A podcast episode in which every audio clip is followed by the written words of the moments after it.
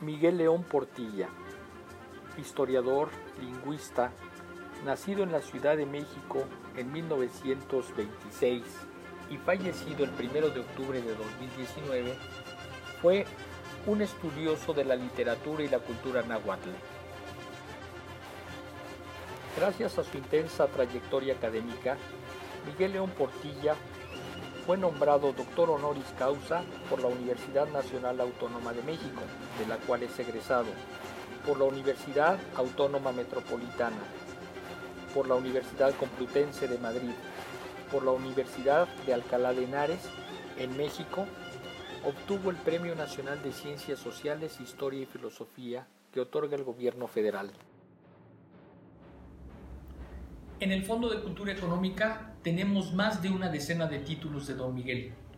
Los antiguos mexicanos a través de sus crónicas y cantares, Tonantzin Guadalupe, literaturas indígenas de México. Pero también en nuestras librerías ustedes pueden encontrar dos obras fundamentales, dos obras clásicas de nuestra queridísima Universidad Nacional Autónoma de México. Me refiero al Reverso de la Conquista y Visión de los Vencidos en los antiguos mexicanos a través de sus crónicas y cantares, Miguel León Portilla nos adentra en la historia y el pensamiento náhuatl.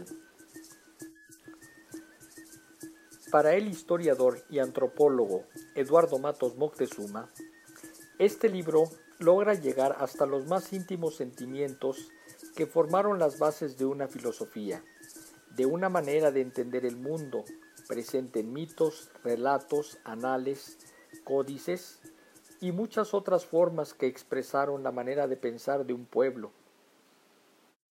Pero quizá la obra más estudiada y popular del doctor Miguel León Portilla es Visión de los Vencidos. En esta obra capital para la historiografía mexicana, Miguel León Portilla reúne los textos traducidos del náhuatl por Ángel María Garibay y nos da la visión de los pueblos conquistados y la ruina final del mundo azteca, a través de las crónicas de Tenochtitlan, Tlatelolco, Texcoco, Chalco y Tlaxcala. Para José Emilio Pacheco, Visión de los Vencidos es un clásico que relata los presagios que anunciaron el desastre, la descripción del avance de Cortés, la crónica de la batalla heroica de los antiguos mexicanos en defensa de su cultura y de su vida misma. Es una elegía de una civilización que se perdió para siempre. Es un gran poema épico de los orígenes de nuestra nacionalidad. Don Miguel León Portilla fue un hombre íntegro, pero sobre todo era un hombre generoso, muy, muy generoso. Siempre ayudó a, muchos de los, de los, compañeros que trabajaron con él. Y además eh, también fue un hombre agradecido en todo momento y en toda circunstancia, él daba crédito a su maestro y su mentor, Ángel María Garibay. Por homenaje que todos podemos hacerles leerlo. Mario Enrique Figueroa fue editor de historia muchos años en el Fondo de Cultura Económica y le tocó coordinar asimismo muchas obras de don Miguel León Portilla. Y nos dice que ello fue motivo de un imborrable deslumbramiento intelectual, pero sobre todo del envidiable encuentro con una persona profundamente sabia y brillante, con un ser humano que noblecía con su trato de manera natural a todo aquel que se acercaba a él. Don Miguel es un mexicano excepcional y que nos hace eh, buscar nuestras raíces para entender nuestro presente quédense en casa leyendo.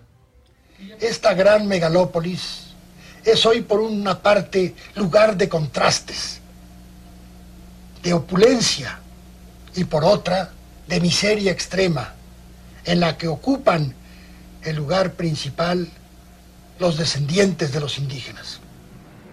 En Visión de los Vencidos, un poeta nahua, Natalio Hernández Socoyorchin, nos ofrece este bello poema. Necesitamos caminar solos.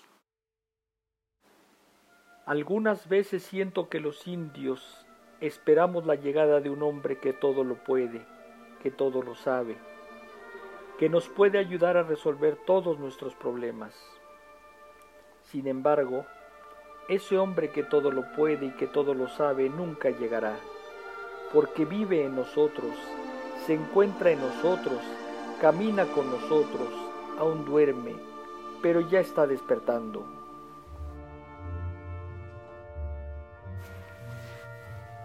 En cantares mexicanos, los abuelos nahuas nos dicen, no acabarán mis flores, no cesarán mis cantos, yo cantor los elevo, se difunden, se esparcen, y aunque parezca que amarillecen, vivirán en el interior de la casa del ave de plumas preciosas.